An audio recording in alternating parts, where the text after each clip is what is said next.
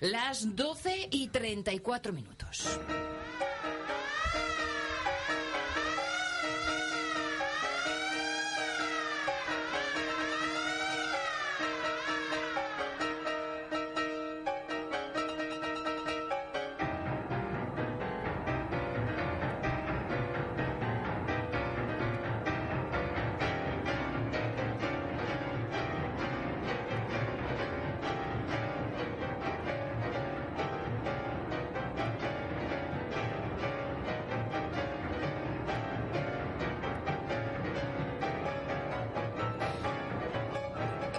Modernos, uy, este piano como... Está volviéndose loco. Sí. Está que ya no sabe qué hacer. Ay, y fijaros que además hoy con, eh, con Carlos tenemos, con Carlos La Peña, tenemos una historia de las más truculentas de la música clásica, Sí, sí. ¿eh? Un moderno que de puro moderno acabó muriendo de tuberculosis en un hospital psiquiátrico con apenas 25 años.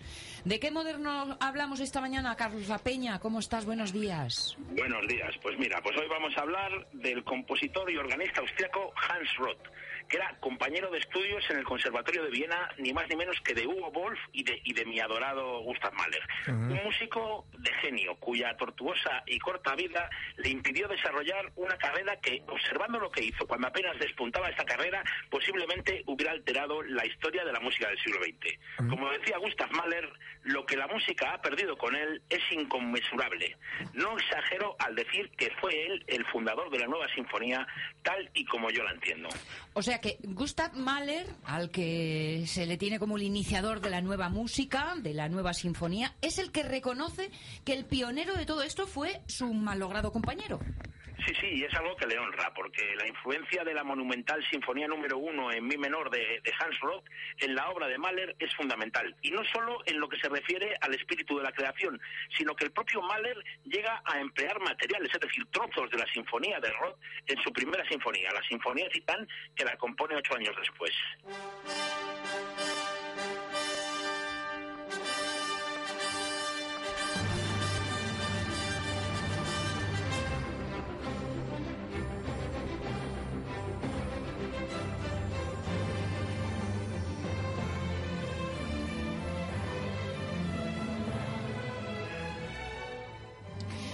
La primera pista se descubre escuchando porque, Carlos, ayúdame, ¿qué estamos oyendo? Mira, lo que estamos escuchando es a Pavo Jarvi al frente de la Sinfónica de la Radio de Frankfurt en el arranque de lo que es el tercer movimiento de la, de la Sinfonía en Mi menor de, de Roth, que sin Ajá. duda, pues a mí por lo menos me trae a la memoria la, la primera de Gustav Mahler. Oye, ¿y este Hans Roth de dónde sale? Mira, Hans Roth nació el 1 de agosto de 1858 en, bueno, ahora viene cuando la matan, que voy a decir el barrio, que era en Braunhilsengrund. Toma. Vamos a ver, Braun-. Qué montón de vocales, ¿eh? Sí, sí, es que a, a ver si sin vocalizar por la mañana cualquiera lo dice. Bueno, deja en Viena y así ya Sí, atajamos por los prados. Era, este era un suburbio de los alrededores de Viena eh, que ya hace muchos años forma parte de la ciudad, ahora ya es un barrio. Ajá. Era hijo ilegítimo del conocido actor cómico Carl, María Roth, Matthias Roth, que tenía entonces 51 años y que estaba casado con una señora que se llamaba Cristina y que vivía en Hungría con sus hijos. Y aparte también pues era hijo de su madre, que la madre era una cantante de opereta de apenas 17 años que se llamaba María Rosalía Lutz. Tenía nuestro moderno cuatro años cuando, dos años después de la, de la muerte de la mujer de su padre, sus padres se casaron. Y fue entonces cuando Carl María Roth reconoció como hijos legítimos a nuestro Hans y a su medio hermano Karl, que era el fruto de la relación de su madre y el archiduque Wilhelm Franz de, de Austria. Vamos, este lío Wow. familiar que Wow. estoy, que estoy montando. Sí, sí, no es lío, sí.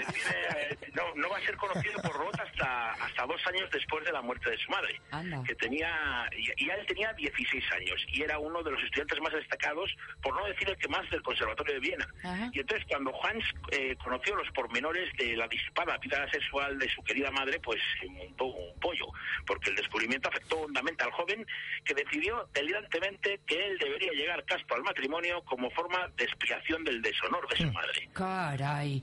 Oye, algún psicólogo podría decir que este shock eh, que le produjo el haber conocido cómo fue concebido fuera del matrimonio podía ser uno de los orígenes de su enfermedad mental.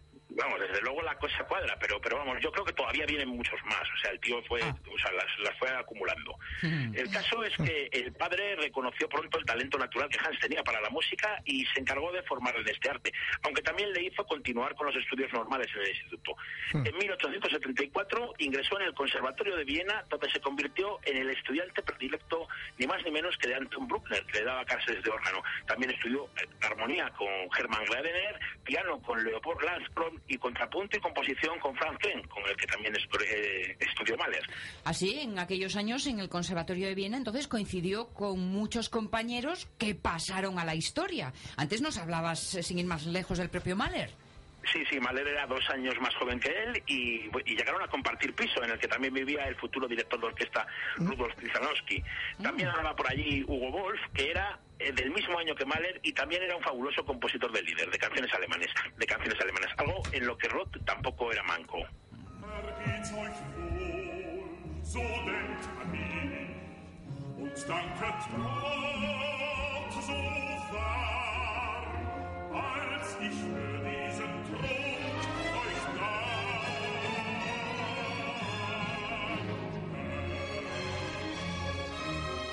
¿Qué es esto, Carlos, que escuchamos? Pues esto es un lead de las canciones de viaje para barítono y orquesta de, de Hans Roth, interpretadas por, por Michael Boll y por la Orquesta Sinfónica de Múnich, dirigida por Hans-Georg Albrecht. Los compañeros de estudio tuvieron, en el fondo, una gran importancia para la vida de Hans Roth, ¿no, Carlos? Sí, sí, sí, sin duda. El mismo año que Hans entró en el conservatorio, su padre tuvo un accidente en el teatro y quedó lisiado. Vaya. A los dos años murió y nuestro moderno quedó huérfano y sin medios para mantenerse. Vaya. La herencia del padre duró poco y Hans fue eximido de pagar las tasas del conservatorio. Bruckner intentó sin éxito conseguir el trabajo de organista y durante estos años, pues Hans vivía de dar clases de música y del apoyo financiero que le daban sus colegas estudiantes, entre los que se encontraba también sin duda Friedrich Fritz Lowy, que, que después cambiaría su apellido por, por Lord y sería un prestigioso arqueólogo y filósofo. Hans Roth se enamoró de la hermana de su amigo, de, de Luis Lowy, a la que le escribió un poema de más de 300 versos. Tardó, tardó mucho tiempo en, en entregarlo y el poema, y cuando por fin se decidió, pidió a Luis que, que no se lo enseñara a nadie. Y a la chica, que aunque estaba coladita por él, le pareció una condición inaceptable por inmoral Ala. y ahí quedó el poema y esa historia de amor de la que no hay mucho contar porque, porque nada pasó. Pero bueno, chico, es que no le salía nada de derechas a Hans, ¿no?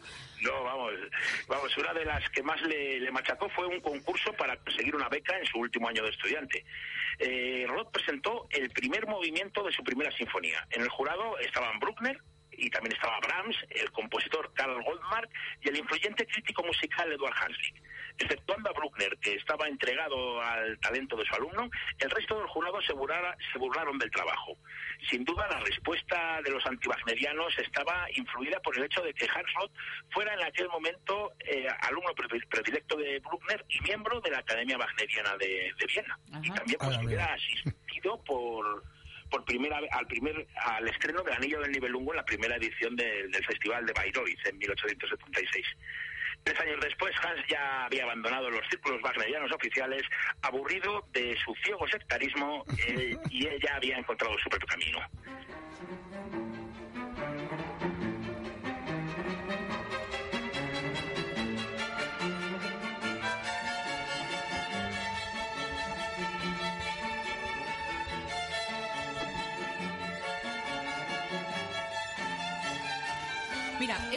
Esto, sí sé lo que es, que tengo chuletilla. ¿eh?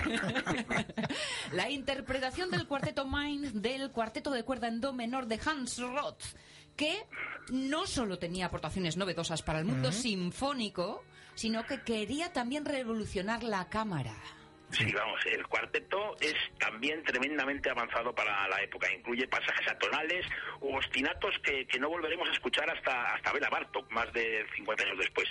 Y aunque sea la obra de un estudiante que aún no ha cumplido los 18 años, no deja de ser una de las obras maestras olvidadas de los cuartetos de cuerda de finales del siglo XIX.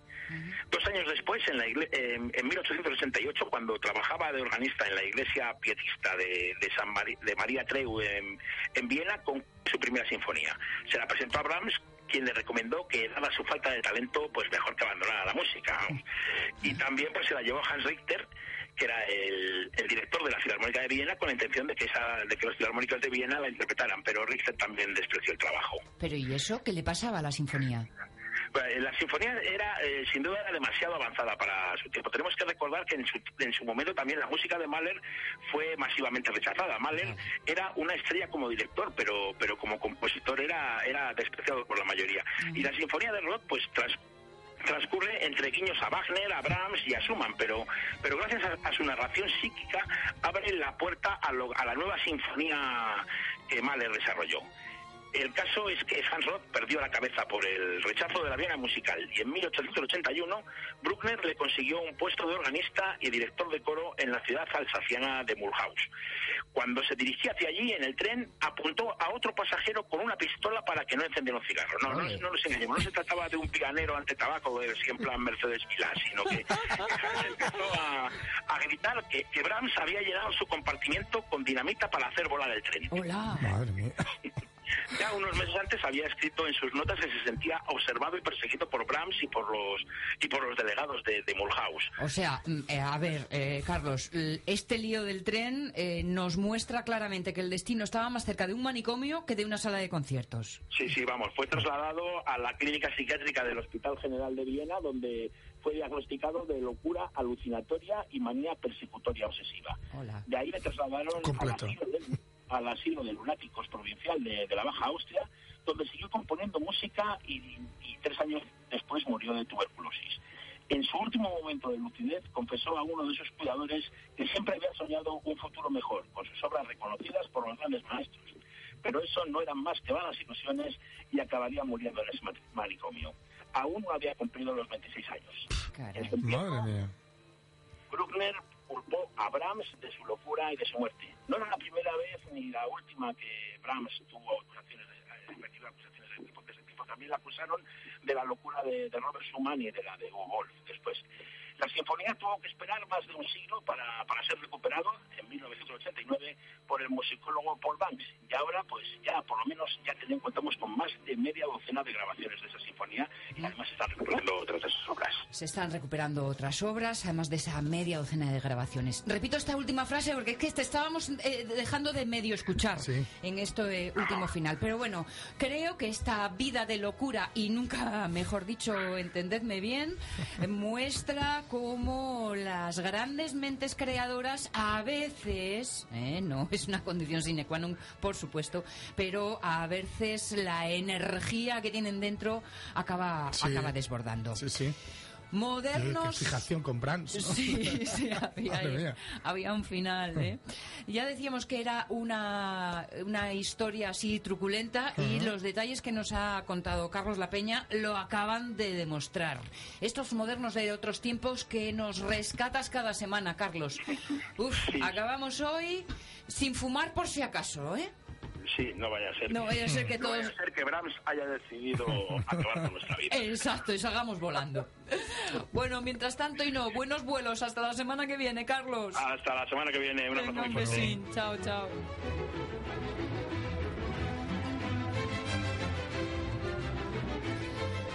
Porque aquí, si tiene que haber humos, oye, que sean los de la chimenea. Sí, sí. ¿Eh? Alrededor del fuego. La chimenea. crepitante. Crepitante, sí. Oh. Donde van los calcetininos para los Reyes Magos. Eso ¿no? es.